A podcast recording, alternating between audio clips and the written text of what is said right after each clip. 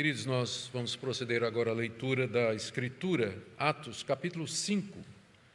Nós vamos do verso 12 até o verso 16. É um trecho é, curto, em comparação aos, à extensão dos outros que nós temos costumeiramente usado, mas é que eu quero focar no tema desse, dessa passagem, que são os sinais e prodígios que aconteceram naqueles dias. Atos capítulo 5, de 12 a 16. Muitos sinais e prodígios eram feitos entre o povo pelas mãos dos apóstolos. E todos costumavam se reunir de comum acordo no pórtico de Salomão. Mas dos restantes ninguém ousava juntar-se a eles. Porém, o povo tinha grande admiração por eles. E aumentava sempre mais o número de crentes no Senhor, uma multidão de homens e mulheres a ponto de levarem os enfermos até pelas ruas e os colocarem sobre leitos e macas, para que, ao passar Pedro, ao menos a sua sombra se projetasse sobre alguns deles. Vinha também muita gente das cidades vizinhas de Jerusalém, levando doentes e atormentados por espíritos imundos, e todos eram curados. Até aqui a leitura, nós vamos orar mais uma vez. Ó oh, Pai querido, nós pedimos que o Senhor nos oriente agora na interpretação da tua palavra e na aplicação do que nós lemos aqui. Que dias extraordinários, ó Deus, aqueles dias lá em Jerusalém, quando o Senhor, com grande poder e glória, visitou aquela cidade e, através do teu povo, demonstrou que só há um Deus, Deus de Israel, Deus verdadeiro, manifesto em Cristo Jesus. Pedimos, nosso Deus, tu que és o mesmo, que tu também abençoe o nosso povo Abençoe a nossa igreja aqui no Brasil e que te faças presente poderosamente, salvando, transformando, abençoando, libertando, curando onde necessário. Faz a tua obra, ó Deus, perdoando os nossos pecados e exaltando o nome do nosso Salvador, por quem nós oramos. Amém. Queridos, na mensagem anterior nós vimos o julgamento de Deus sobre o casal Ananias e Safira que haviam que havia combinado entre si mentir a respeito do valor total de uma propriedade que eles tinham vendido e trazido aos pés dos apóstolos. Eles queriam, com isso, ganhar um nome, aparecer ou serem vistos com algum respeito pela comunidade. Não tinham necessidade nenhuma de nem de vender a propriedade e nem de trazer o preço. Mas eles mentiram e agiram de maneira hipócrita e foram desmascarados imediatamente por Pedro, eh, de maneira que ambos foram mortos. O juízo severo de Deus sobre eles, de forma que eles perderam a vida ali no espaço de três horas, um do outro. Nós vimos que a razão para isso era a presença de Deus no meio da comunidade, o Deus que não somente perdoava, convertia e transformava, mas o Deus de justiça, o Deus de juízo. Nós não podemos separar os atributos de Deus. Se nós queremos a presença de Deus, temos que nos lembrar que nós estamos falando de um Deus que é santo, um Deus que é justo e reto e que conhece o nosso coração e as nossas intenções. Não podemos querer apenas um Deus que atende os pedidos, supre as necessidades, nos dá vitória, nos enche de alegria. Ah, Deus é uno nos seus atributos e nós não podemos separá-lo. De qualquer forma, ah, logo em seguida, aquele evento, Lucas nos dá esse que é mais um dos seus relatórios sobre o crescimento da igreja em Jerusalém, que é o trecho que eu li, que vai do verso 12 até o verso 16. Eu vou usar essa passagem, uma vez que Lucas, ao falar do crescimento da igreja, logo depois do que aconteceu com Ananias e Safira, ele enfoca os sinais e milagres realizados pelos apóstolos. Eu vou usar essa passagem para expor a visão reformada sobre sinais e prodígios no período apostólico e em nossos dias também, porque eu sei que essa é uma questão que as pessoas têm, alguns têm dúvidas a respeito ou não entendem é, corretamente. Então, eu espero nessa noite, pelo menos, dar algumas, partindo do texto, colocar alguns pontos a respeito do que é que os reformados em geral, não há unanimidade sobre isso, mas o que é que os reformados em geral pensam a respeito dos sinais e prodígios, a partir desse texto que nós temos aqui. Então, eu tenho sete pontos aqui. É um, é um estudo pontudo, né? são sete pontos. Vamos ver se a gente consegue chegar até o final deles. E depois eu queria dar oportunidade para perguntas. Muito bem. O que é que esse texto nos ensina, em primeiro lugar, sobre a, a natureza dos milagres? Nós lembramos que no capítulo 4, verso 29 a 30, a igreja, quando se viu ameaçada, se reuniu, orou a Deus, pediu ousadia e que ele continuasse a fazer sinais e prodígios no nome do Senhor Jesus Cristo. Isso porque a perseguição começou com a cura de um homem aleijado à entrada do templo. A cura foi feita por Pedro e por João. Houve uma perseguição, a igreja ora e pede que Deus continue a fazer sinais e prodígios e que a igreja tenha ousadia para proclamar a palavra ali em Jerusalém. O que de fato acontece? O, que, o texto que nós estamos lendo aqui, que fala desses muitos sinais, é a resposta de Deus à oração da igreja a respeito de sinais e prodígios a serem feitos. Nós lemos aí no verso 12 que eram muitos, muitos sinais e prodígios. Não eram poucos, não. Mas era alguma coisa que, pelo relato, acontecia todo dia e com muita frequência. Todo dia alguém estava sendo curado, alguém estava sendo liberto de demônios, algum sinal, alguma maravilha estava acontecendo ali em Jerusalém, a partir da comunidade dos cristãos. Porque o texto fala aqui que eram muitos, não era uma coisa espaçada, não. Mas alguma coisa que estava acontecendo com muita frequência, provavelmente, como eu disse, todos os dias muitas coisas aconteciam. E nós lemos também que esses milagres eram feitos entre o povo. Verso 12: muitos sinais e prodígios eram feitos entre o povo. Ou seja, não era uma coisa que estava acontecendo somente na reunião dos crentes. Quando os crentes se reuniam, e aí então, lá no meio dos crentes, milagres aconteciam. Não, isso aqui estava acontecendo em público, na, na, na multidão de moradores de Jerusalém e de cidades vizinhas. Gente que, inclusive, provavelmente nem acreditava que Jesus era o Messias mas que tinham ouvido falar que o pessoal está sendo curado lá em Jerusalém. Então, multidões estavam vindo, multidões estavam chegando. Então, não era uma coisa que estava acontecendo dentro da igreja dos crentes, mas era alguma coisa que estava acontecendo em público, para todos verem todos poderem, de alguma forma, participar, como eu vou mostrar daqui a, daqui a pouco. O que estava acontecendo eram, eram coisas sobrenaturais, que claramente demonstravam que Deus estava por detrás dos cristãos e daquela comunidade que estava nascendo e florescendo ali em Jerusalém. Era Deus que estava operando com grande poder na vida das pessoas estas coisas extraordinárias. E o que, é que estava acontecendo? Né? Lucas nos diz aí no verso 15 que ele fala dos enfermos que eram levados uh, em leitos e macas, provavelmente era gente com doença séria, a ponto de que não podia andar por si só até o local onde esses milagres estavam acontecendo, tinham que ser transportados. Então aqui pode-se incluir aleijados, pessoas é, que estavam tão doentes que não podiam nem ficar mais em pé, pessoas com outro tipo de deficiência. Então era, era, eram doenças graves.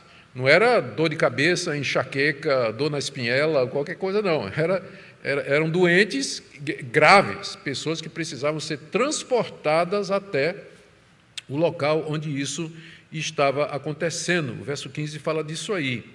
E também menciona que ah, muitas pessoas eram libertas de espíritos imundos. Aí no final do verso 16, ele fala que a multidão trazia não somente doentes, mas atormentados por espíritos imundos.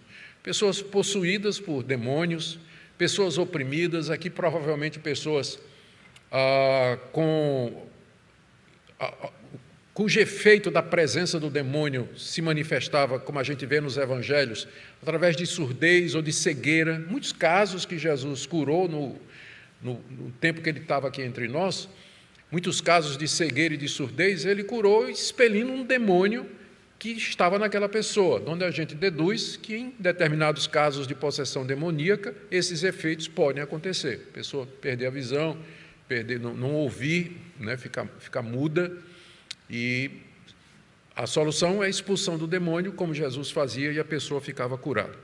Ou seja, era uma variedade enorme de pessoas que estavam doentes e elas eram libertadas. Olha os termos que Lucas usa para descrever o que acontecia com essa, essas pessoas. São dois termos e que estão aí no verso 12. Ele diz muitos sinais e prodígios. Por que é que esses milagres são chamados de sinais? É porque eles não são um fim em si mesmos, eles apontam para uma outra realidade. O milagre na Bíblia é chamado de sinal porque ele está apontando para Deus e para o Senhor Jesus Cristo, que ressuscitou dos mortos e tem todo o poder no céu e na terra. O milagre nunca chama a atenção para si, mas ele é uma evidência da ressurreição de Cristo e da autoridade que Jesus Cristo tem aqui nesse mundo. Por isso que milagres são chamados de sinais na Bíblia. E aqui Lucas usa um outro nome, que é a, é palavra prodígio, que pode ser traduzido como maravilha. Enquanto que sinal indica o propósito, né, por que, que aqueles milagres eram feitos? Porque eles apontavam para Cristo, para a ressurreição de Cristo, que Cristo estava vivo. É, vivo o, prodígio é, fala da, do impacto que aqueles sinais provocavam nas pessoas. Uma coisa prodigiosa é uma coisa incomum, fora do normal, extraordinário, além do alcance humano produzir. É alguma coisa que não pode ser feita pelo homem.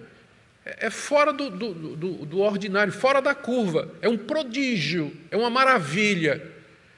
Então, é, esses são os termos que Lucas usa para descrever o que, é que estava acontecendo ali em Jerusalém, com esses enfermos, esses endemoniados, essas pessoas oprimidas, doentes de todos os tipos. Ou seja, em resumo, eram claramente manifestações extraordinárias do poder de Deus diante do mundo.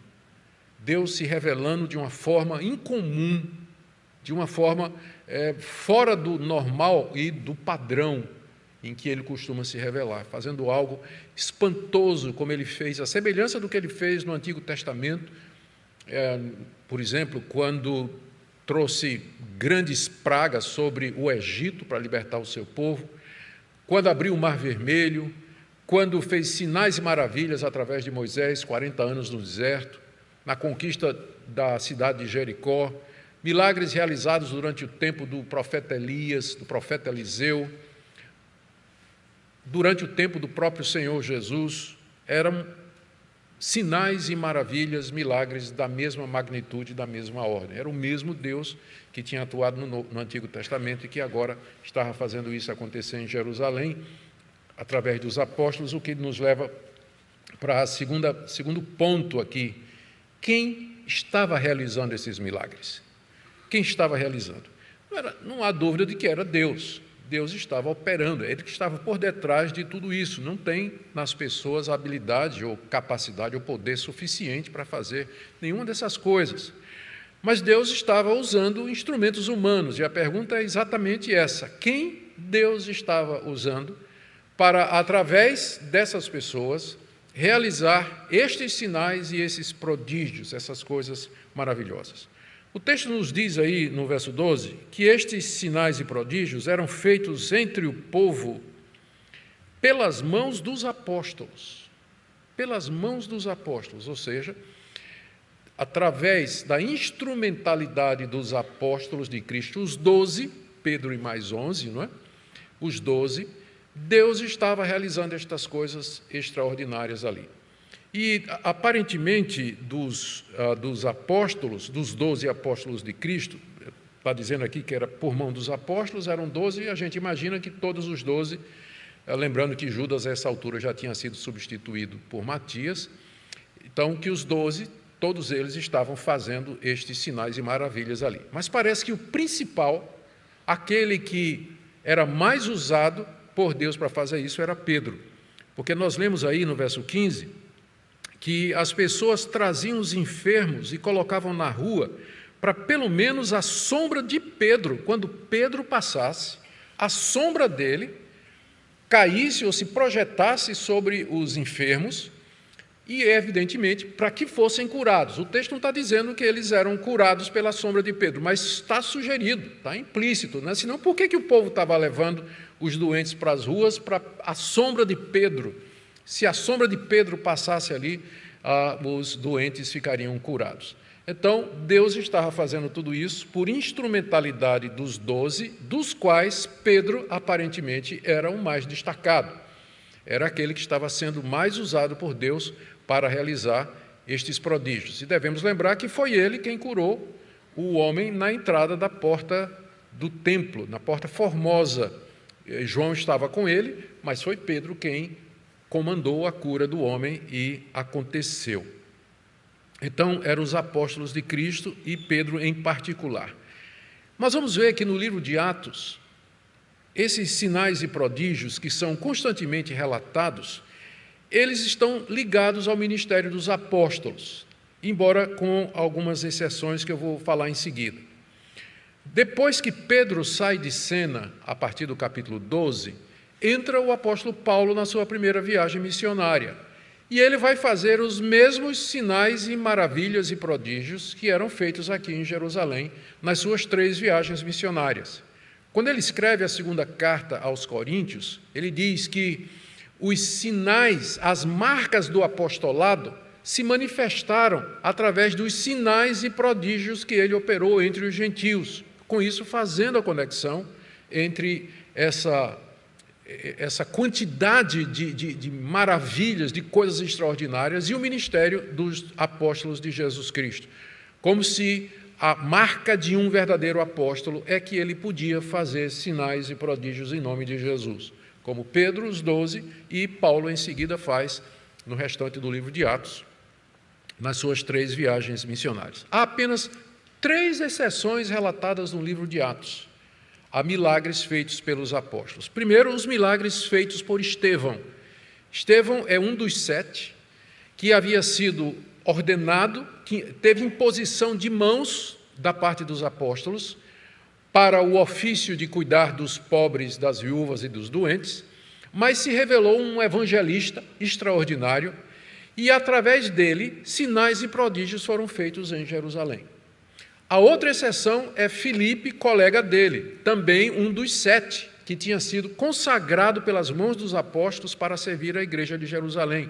É ele que vai para Samaria e faz grandes sinais e prodígios na cidade de Samaria, a ponto de impressionar até um velho feiticeiro enganador chamado Simão Mago, que quer obter aquele poder com dinheiro, comprar aquele poder extraordinário que, inclusive, fazia descer o Espírito Santo, ele queria comprar com dinheiro. Daí o nome simonia, né? é a prática de comprar cargos religiosos, oriunda do nome dele, Simão Mago.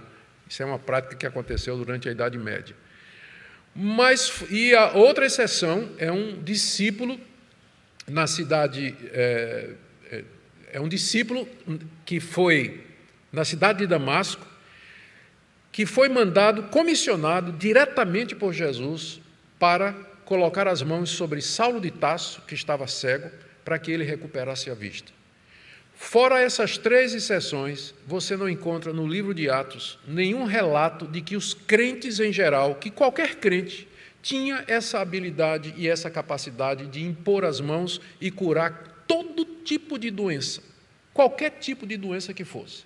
Isso no livro de Atos está restrito aos apóstolos e ao círculo apostólico, o pessoal mais próximo dos apóstolos, como Estevão e Filipe, e a exceção Ananias, mas que foi comissionado diretamente por Jesus para aquele único milagre que foi abrir os olhos de Saulo, e depois disso nós não temos mais notícia de que algum outro milagre tenha sido acontecido. Então, é importante que a gente lembre disso. Os milagres no livro de Atos, eles estão relacionados com o ministério dos apóstolos. E eles são sinais que apontam para a atividade de Deus através dos apóstolos. A mensagem dos apóstolos é: Cristo está vivo, nós somos testemunhas, e a prova é que no nome dele nós curamos os doentes, nós levantamos os, os paralíticos, abrimos os olhos dos cegos, fazemos os surdos ouvir, expelimos demônios. Esse é o raciocínio. Nós não temos, como eu disse, evidência para que nós, vocês e eu, cristãos comuns, todos tenhamos a capacidade de impor mãos sobre os doentes. Bem que gostaríamos, não é? Quem de nós aqui não tem gente doente? em casa ou um amigo doente, todos nós gostaríamos de poder chegar, colocar as mãos em cima e dizer: Eu te curo em nome de Jesus. E a pessoa fica boa na hora. Qualquer doença, qualquer doença que seja. Né? Nossos pais, às vezes, sofrendo de Alzheimer né? ou de demência, já com a idade avançada. Um filho que nasceu com um problema mental, né? um problema mental com a deficiência. Um menino que tem autismo, ou um, alguém que num acidente ficou aleijado, né? com a dificuldade, ou uma doença degenerativa, já não vê mais, a gente gostaria muito de colocar a mão sobre ele e dizer: em nome de Jesus, fica curado. Mas a gente sabe que isso não, nós não temos essa graça e não temos esse poder. Será que é falta de fé? Será possível que em dois mil anos de história, 99,9% dos cristãos que nunca puderam fazer isso, eles não têm fé no Senhor Jesus Cristo? Ou será porque Deus tem um propósito, ou tinha um propósito, tem ainda, através desses grandes sinais e prodígios realizados nesse período específico da história da igreja? Essa é minha questão. Alguém pode dizer, ah, assim, eu preciso imediatamente aqui acrescentar, para não ser mal entendido, que eu não estou dizendo que Deus não responde orações por cura. Eu não estou dizendo isso. Já tive casos de que eu orei por pessoas doentes. Eu oro por pessoas doentes. Eu já orei por pessoas doentes que ficaram boas no dia seguinte. Estavam boas. E eu creio que foi resultado, Deus atendeu minha oração. Eu também já disse aqui que eu orei por gente que morreu no dia seguinte. Gente doente que eu orei e a pessoa morreu no dia seguinte. Então, quando você me chamar para orar por você, saiba que pode ser né, a faca de dois gumes certo? Pode acontecer. Deus responde orações. Embora o final de Marcos 16 seja questionado por questões textuais, eu não vejo razão para não acreditar que o ensino que está ali é verdadeiro. Jesus Cristo disse que os sinais haveriam de acompanhar os que creem. Mas ele não, ele simplesmente estava dizendo que enquanto a igreja existir, sinais e prodígios haveriam de acontecer. Mas ele não está dizendo que todo crente vai fazer esses sinais e prodígios. Inclusive, o dom de curar, ele aparece como um dom em 1 Coríntios capítulo 12. Você tem uma lista de dons aí, você tem cinco listas de dons no Novo Testamento. O dom de curar aparece como um dom. A curar aparece como um dom. É uma habilidade que Deus dá, não a todos, mas a alguns. E no caso, parece que Deus reservou isso para aqueles apóstolos que nós já mencionamos e aquelas pessoas que tinham esse dom extraordinário de curar. Eu não quero, com isso, eu volto a dizer, não quer dizer que eu não creio que Deus não, não cure. É, o que eu quero dizer é que não parece que nós temos hoje pessoas como os apóstolos que tinham que eram instrumentos de Deus para curar todo tipo de doença infalivelmente toda vez que isso era requerido ou necessário. Não, não nos parece que isso seja a realidade hoje, ah, depois de tanto tempo. Agora vamos para uma terceira coisa: né? como é que eles eram curados? Como é que esse, essa, essas curas aconteciam? Não existe um padrão no Novo Testamento sobre um modo, não é? Como diz aqui que esses sinais e prodígios eram feitos pelas mãos dos apóstolos, a primeira impressão que a gente tem é que é, havia imposição de mãos. Os apóstolos impunham as mãos e as pessoas ficavam, do, é, ficavam doentes, ficavam curadas. Mas no milagre de Pedro, quando Pedro curou o aleijado na entrada do templo, ele não impôs as mãos, ele simplesmente pegou o homem pela mão e, e puxou. E o homem ficou em pé, curado um homem que, é, que era aleijado de nascença. Ele ficou curado, Pedro puxou e levantou, o homem ficou ali. Não teve imposição de mãos, como parece que era o método que era usado aqui pelos, pelos apóstolos em geral. Eu creio que havia, em alguns casos, havia apenas a determinação, em nome de Jesus, fica curado. Não é impossível o uso de óleo, porque nós lemos lá em Tiago, capítulo 5, verso 14, que se alguém estiver doente, chame os presbíteros da igreja, orem por ele, ungindo com óleo em nome do Senhor. E a oração da fé salvará o doente. Quer dizer, se um dos presbíteros oferecer a oração da fé, Deus vai ouvir e vai curar aquela pessoa. A oração da fé é aquela oração dada pelo Espírito Santo quando Deus quer curar alguém. Quando você ora por uma pessoa e Deus quer curar aquela pessoa, Deus vai lhe dar a oração da fé. Você vai orar com confiança e convicção e aquela pessoa vai ficar boa. Mas você não pode produzir essa fé.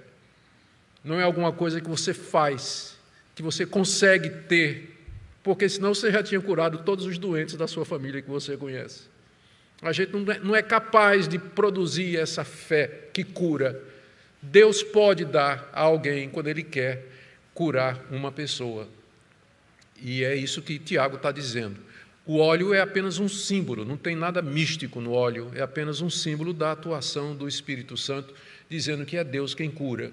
E os presbíteros que vão ungir a pessoa e orar com ela são apenas instrumentos daquela, daquilo ali. Eu creio que isso é possível, ah, eu creio que essa é uma prática que pode ser feita, notando que é o doente que chama Leia lá Tiago capítulo 5. Está alguém doente? Chame os presbíteros. Quer dizer, a pessoa está em casa, está doente, não pode nem ir na igreja, chama os presbíteros para ir na casa dela. E não é um só, não, são os presbíteros, os líderes da igreja. E lá tem um momento de confissão de pecados, não é? Porque às vezes a doença pode ser juízo de Deus, porque a pessoa está em pecado. Uma vez resolvido isso, a oração da fé, unção com óleo, pode ser que a pessoa Deus atenda aquela oração e a pessoa será curada, a pessoa será liberta. É o ensino de Tiago, capítulo 5. Muito bem, então, tem até a sombra de Pedro, não é? Para vocês verem como uma coisa é extraordinária. Vocês conhecem algum caso desse que a sombra curava as pessoas?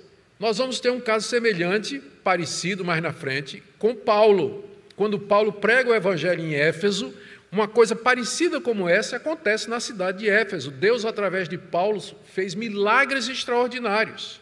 Aliás, é a única vez no Novo Testamento que essa expressão milagres extraordinários aparece. É no ministério de Paulo em Éfeso, para indicar a magnitude dos sinais que foram feitos pelo apóstolo Paulo. E diz lá que até as roupas de Paulo, os lenços e os aventais de Paulo, eram levados para os doentes e para os endemoniados e eles eram libertos. Também só aconteceu ali em Éfeso, nunca mais no livro de Atos a gente não tem notícia de uma coisa semelhante a essa daí. Vocês percebem a, a diferença, não é? Eu sei que tem gente querendo imitar com o lenço de suor, né? Isso é claro, né? Não, é, é uma tentativa é, que é, é inútil, né? É óbvio que não está acontecendo nada ali. Então, é, é para vocês perceberem a grandeza da manifestação de Deus que estava acontecendo ali em Jerusalém. Agora, onde, onde esses milagres estavam acontecendo? Meu, meu quarto ponto. Onde é que eles estavam acontecendo? Inicialmente ali em Jerusalém, onde estava a igreja liderada pelos doze apóstolos.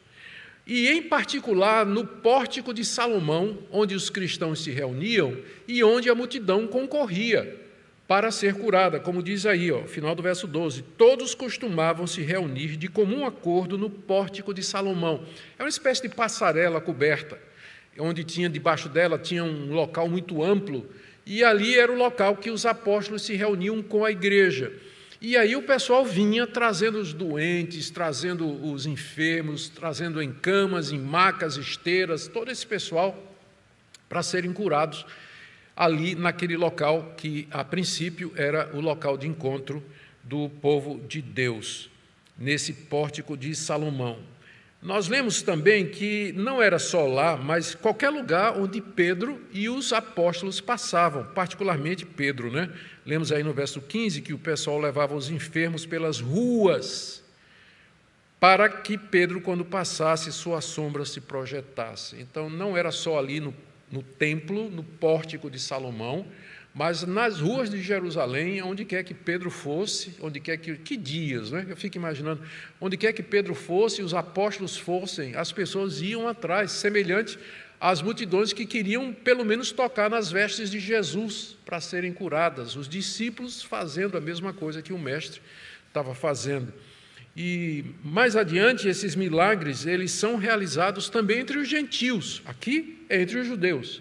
Mais adiante, eles vão ser realizados entre os samaritanos, através de Filipe, e depois entre os gentios, através do apóstolo Paulo, cumprindo aquela ordem que Jesus Cristo disse: Vocês serão minhas testemunhas em, Jerusalém, Judéia, Samaria e até os confins da terra. Deixe-me passar aqui rapidamente para meu quinto ponto, que é quem era curado, e esse ponto é muito instrutivo. Quem é que recebia a benção? Quem é que recebia uma benção? Lemos no verso 15 e 16 que eram pessoas doentes, enfermos de todos, tipo, todos os tipos de doença. E lemos também a respeito dos endemoniados, oprimidos por espíritos imundos. Diz o texto que eram os moradores de Jerusalém e de cidades vizinhas. Está vendo aí? Verso 16: Vinha também gente das cidades vizinhas de Jerusalém, como Hebron, Jericó, Beceba, Betânia, vilas e cidades que eram próximas de Jerusalém. É, os moradores, como por exemplo de, de Caruaru, de João Pessoa, a coisa era tão grande, né? a fama era tão grande, a notícia correu tão rápido, que o pessoal de outras cidades começou a vir. Gente, muita gente se ajuntou ali em Jerusalém. Agora, eu chamo a sua atenção, porque minha pergunta é: quem é que era curado? Quem, quem é que recebia essa bênção? Eu chamo a sua atenção para o final do verso 16, quando Lucas diz assim: todos eram curados. Todos eram curados. Ou seja, mesmo os judeus que não criam em Jesus, ou que não estavam preocupados a respeito de Jesus, se ele era o Messias ou não. Pessoas que vieram pela cura, queriam ser curados, pessoas que estavam doentes e queriam ficar boas, estavam opressas e queriam ser libertas. Não há nenhuma menção aqui de que somente aqueles que tinham fé eram curados. Não. Não tem nada disso aqui. Está dizendo que todos que vieram eram curados. E é claro que o fato deles virem ali já indicava uma certa abertura para a mensagem dos apóstolos a respeito de Jesus Cristo.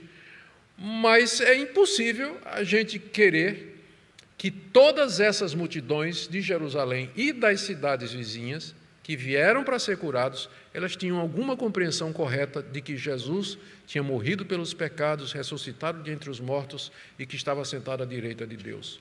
Todos eram curados. Não se usava a desculpa de não ter fé. Ah, você não foi curado porque você não tem fé. Eles não tinham mesmo, a maioria não tinha, e era curado sim. Era curado pelo poder de Deus. Não tinha também o argumento de tome posse da cura pela fé que mais tarde se manifesta. Não. Todos eram curados sem exceção.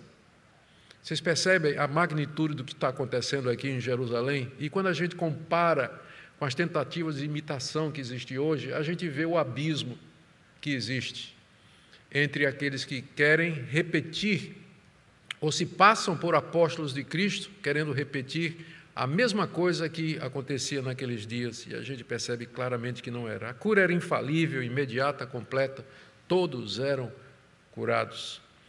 Vamos agora para o meu sexto ponto, porque Deus concedeu que isso acontecesse naquele momento em particular. Uh, acredito que algumas coisas já foram ditas a esse respeito. Primeiro, Deus permitiu que aqueles sinais e prodígios acontecessem para autorizar os apóstolos diante dos judeus como enviados de Deus e como testemunhas autorizadas da ressurreição de Jesus Cristo. Os milagres davam sustentação e apoio para a pregação dos apóstolos, como eu já citei. Jesus está vivo, vocês mataram Jesus, ele ressuscitou dos mortos, subiu aos céus e está à direita de Deus. A prova disso é que no nome dele eu estou curando os doentes. Nós somos testemunhas da ressurreição de Jesus. Por isso, em nome de Jesus, eu te digo: levanta e anda. Esse é o raciocínio. Deus estava permitindo aqueles sinais e prodígios para que se ficasse claro que os apóstolos eram enviados de Deus e que Jesus, que eles pregavam, era o Messias de Israel. Esses sinais tinham também, em segundo lugar, como objetivo, despertar os judeus em Jerusalém para a pregação apostólica. Veja como diz aí o verso 13, no final do verso 13, que o povo tinha grande admiração por eles. O povo tinha grande admiração por eles. E terceiro, uh, trazer crescimento da igreja. Não tenha dúvida, o milagre em si, ele não produz crescimento.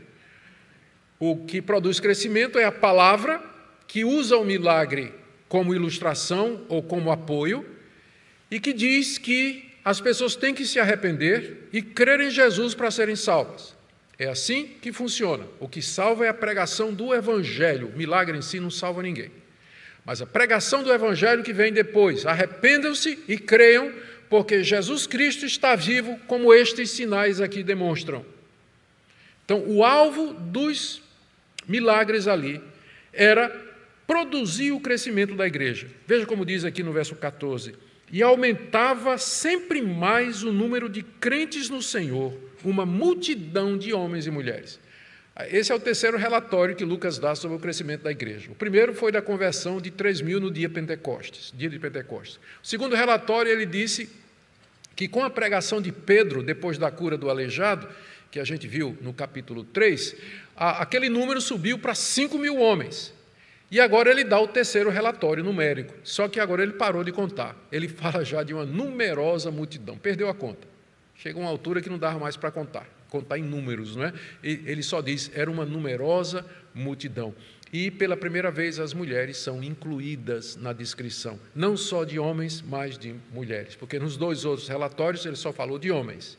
3 mil homens, depois 5 mil homens, mas agora a numerosa multidão de homens e mulheres se convertiam ao Senhor em Jerusalém através da pregação dos apóstolos que tinham como suporte para o que estavam dizendo aqueles sinais e prodígios que estavam sendo realizados ali.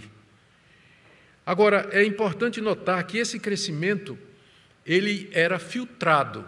Não sei se vocês perceberam. Veja o verso 12 comigo. Em diante. Muitos sinais e prodígios eram feitos entre o povo pelas mãos dos apóstolos. Todos costumavam, todos os crentes, costumavam se reunir de comum acordo no pórtico de Salomão.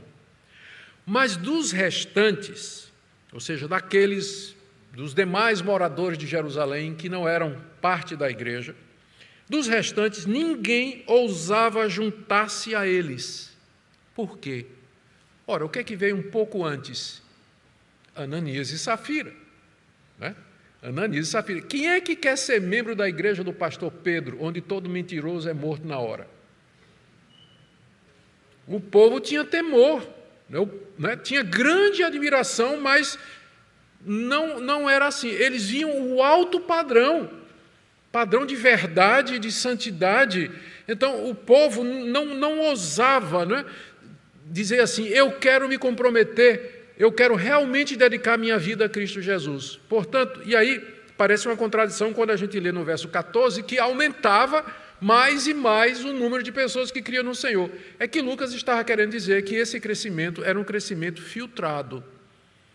Quem se chegava para ser discípulo de Cristo, ser batizado e fazer parte da igreja, é alguém que tinha consciência de que mentirosos morriam ali e que o padrão ético era alto, que Deus estava no meio. Portanto, era um crescimento saudável, não era de gente que vinha para ser, porque foi curado, não, era gente que vinha porque foi curado, porque ouviu a pregação do evangelho e porque soube o que é que aconteceu com Ananias e Safira. Então, com temor e tremor. Então, eram conversões reais. Eram, eram discípulos verdadeiros que entendiam o que é que significava ser de Cristo naquela situação. Então, os sinais tinham esse objetivo. E por último, gente, o tempo em que foram realizados, a época em que esses sinais foram realizados. Esses milagres, sinais e prodígios, eles aconteceram durante todo o tempo do ministério dos apóstolos em Jerusalém. Eu já disse para vocês que o livro de Atos, ele retrata esse período da transição das duas alianças, saindo da antiga aliança para a nova aliança. É um período que tinha que ser marcado por intervenções e demonstrações claras de que era Deus que estava fazendo isso. Porque durante dois mil anos, o povo de Deus tinha ficado debaixo da antiga dispensação. Eles tinham a lei, eles tinham o templo, eles tinham o sacerdócio, eles tinham os sacrifícios. Todas estas coisas que eles vinham fazendo, que eles receberam de Moisés, de Abraão, Isaac e Jacó. Como agora, de repente, tudo isso vai ser deixado de lado em troca de crer naquele carpinteiro pendurado numa cruz? Crer em Jesus pendurado na cruz equivale a tudo que o Antigo Testamento diz? Sim, ele é o cumprimento de tudo isso. Ah, você só pode estar brincando. Estou não. Levanta em nome de Jesus. Os sinais tinham como objetivo autorizar os apóstolos como aqueles que Deus encarregou para fazer a transição da antiga aliança para a nova. Portanto, era necessário que aquele período fosse marcado por esse grupo extraordinário, como os doze e o apóstolo Paulo, que eram capazes de demonstrar através dos milagres, das curas e maravilhas, de que Deus estava por detrás deles, que eles estavam ou que foram enviados pelo próprio Deus. O ministério de, mais adiante, nós vamos ter o ministério de Paulo entre os gentios, e, historicamente falando, esse, esse grande fervor, essa grande frequência de sinais e prodígios, ele vai abrandando e diminuindo até a morte dos últimos apóstolos, de maneira que já no final do século I, no século II, você já não encontra entre os pais da igreja referências ou menções de que aquele, sinais dessa forma, nessa frequência, com tanta abundância, continuava a acontecer no meio, no meio do povo. Isso aí, quando começa o período da patrística dos pais da igreja, você já vê as notícias de que essas coisas começam a rarear. Durante a Idade Média, quem ficou muito interessado em sinais e prodígios foi a Igreja Católica, porque era assim que ela vendia relíquia de santos: frasco de leite da Virgem Maria, pedaço da cruz de Jesus Cristo é, um espinho da cruz de Cristo, é, lasca, de, de, de pedra, lasca de pedra do martelo que pendurou Jesus na cruz, um prego daqueles que foram tirados dos pés de Jesus. A Igreja Católica, durante a Idade Média, tinha milhões de relíquias de santos, de Cristo, de Maria, de Pedro, roupa de Pedro, que eram vendidos como sendo talismãs e coisas miraculosas. E tudo isso em torno das aparições de Maria, aparições dos santos, e que havia milagres em nome dos santos e tudo mais. Quem teve esse interesse foi, durante a Idade Média, foi a Igreja Católica. Quando os reformadores vieram, e houve a reforma protestante, eles reconheceram que esses sinais e prodígios extraordinários era alguma coisa que pertencia ao período apostólico. E você não lê sobre os reformadores de todas as linhas, Zwinglio, Knox, eh, Calvino, Lutero, Melanchthon, os Wycliffe, pré-reformador, ah, você não lê a respeito deles que eles alguma vez arrogaram que tinham a capacidade, embora crescem que Deus era o Deus de milagres, o Deus que podia atender a oração e podia libertar, mas nenhum deles exercia esse tipo de ministério. E depois da reforma protestante, no período de missões, William Carey, Hudson Taylor, os grandes missionários que foram para a China, que foram para a Índia pregar o evangelho, não, não, nós não temos registro desse tipo de coisa acontecendo. Foi somente depois do surgimento do movimento pentecostal no início do século XX, que a ideia veio a, veio a entre o meio cristão de que Deus estava de que Deus estava é, restaurando restaurando esses milagres no meio do seu povo. Não há unanimidade, nem todo mundo concorda com os irmãos pentecostais de que Deus hoje está ou tem levantado pessoas com a mesma capacidade de fazer sinais e prodígios dos doze e de Paulo, mas existe unanimidade entre os evangélicos, pentecostais ou não, de que Deus é um Deus que atende orações. Esse ponto nós temos em comum. A diferença é quem Deus usa para fazer esse tipo de coisa hoje. E o entendimento da fé reformada é que estes grandes sinais e maravilhas eram, eram realizados regularmente, infalivelmente, constantemente pelos apóstolos de Jesus Cristo, os doze e Paulo. Deus faz milagres hoje? Faz. Antes de me converter, eu tive uma vida muito, muito devassa. Não gosto nem muito de falar disso. E vivi na, na prostituição. Como resultado, tive muitas doenças relacionadas com isso. Naquele tempo não tinha AIDS, graças a Deus. Senão podia ser que eu não estava nem aqui, não é? Então, é, muita, muita coisa, muita coisa errada. Deus teve misericórdia de mim, eu me converti, encontrei a Minka, filha de pastor, eu era praticamente o primeiro namorado dela, não é? Imagina a diferença, não é? E o pastor Francisco, pai dela, quando soube que eu queria namorar com ela e queria casar com ela, né, deu tempo para a gente se conhecer direitinho, tal, deu a permissão. E quando a coisa ficou séria, que nós noivamos e o casamento estava à vista, ele disse: Eu quero que você faça exames para saber como é que você está. Então eu fiz exames por conta dos resquícios das doenças que eu tive e, surpresa, completamente estéril. Completamente. Meu irmão, que é médico, doutor Alberto Nicodemos, e na época ele era médico na, da Polícia Militar, aqui no Derby. E foi quem é, fez a requisição dos exames e conduziu o título. E quando ele viu o meu exame, disse: Augustus, tu, tu estás igual a um soldado que tem aqui, que a gente chama de zerinho, que a taxa de, de espermogênese dele é zero. Você está igual zerinho. Você nunca vai ter um filho na vida. Você não tem condições nenhuma, zero. A possibilidade é zero. Você não tem nada de ter. Fiquei muito triste, né, porque ah, eu disse, bom, ela não vai querer casar comigo, né? Porque é, quem sabendo que nunca vai ter filho? Ela disse, não, eu quero casar porque eu, com você, eu vou casar com você, porque eu amo você. Não é por conta de filhos que a gente vai ter ou não. Casamos na certeza absoluta de que nós não queríamos ter filhos. Por isso, os três primeiros anos de casamento, a gente nem orava. Confesso, eu não orava mesmo por cura, nada. Eu orava que Deus nos ajudasse a adotar uma criança, achar crianças que a gente pudesse adotar. Algum tempo depois da, do nosso casamento, três anos na verdade, nós fomos para a África do Sul. Eu fui fazer meu mestrado em Novo Testamento, numa universidade reformada que tinha lá, ligada à Igreja Reformada da Holanda. E lá eu soube de um grande avivamento espiritual que estava acontecendo na, em Quassulo, Quassissa Banto, no meio do, do, do, do povo Zulu. Um avivamento que tinha começado na década de 60. E eu sempre fui estudioso dos avivamentos, sempre gostei disso, e eu decidi visitar o local com a Minca. E nós fomos. E quando chegamos lá, conhecemos o Erlo Steigen, o pastor é, que era, foi instrumento de Deus para o avivamento. Eles estavam construindo um templo para 10 mil pessoas. E eram conversões extraordinárias, e ele falou que quando o avivamento tinha começado, na década de 60, começaram a acontecer milagres extraordinários no meio do povo, durante o culto. Durante a pregação da palavra, de repente, um cego de, começava a gritar: Estou vendo. Um surdo começava a ouvir. Um aleijado se levantava, começava a andar. Ele me contou, ele diz: Olha, nós não temos reunião de oração de cura, nós temos um culto. O que acontece é que durante o culto as pessoas ficam curadas. Nós não chamamos ninguém. Quem é que está doente aí, venha para frente, nós vamos orar. Não tem culto de imposição de mão, de unção com óleo, da libertação, não tem nada. Culto normal, palavra pregada. E durante a pregação, pessoas eram curadas.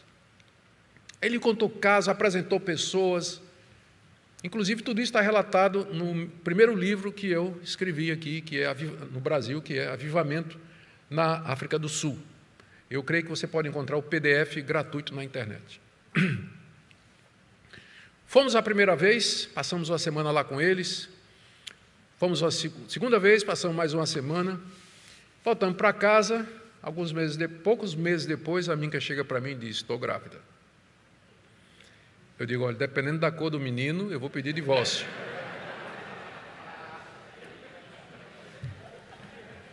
Porque eu não posso ter filhos mas eu estou grávida e você é o pai.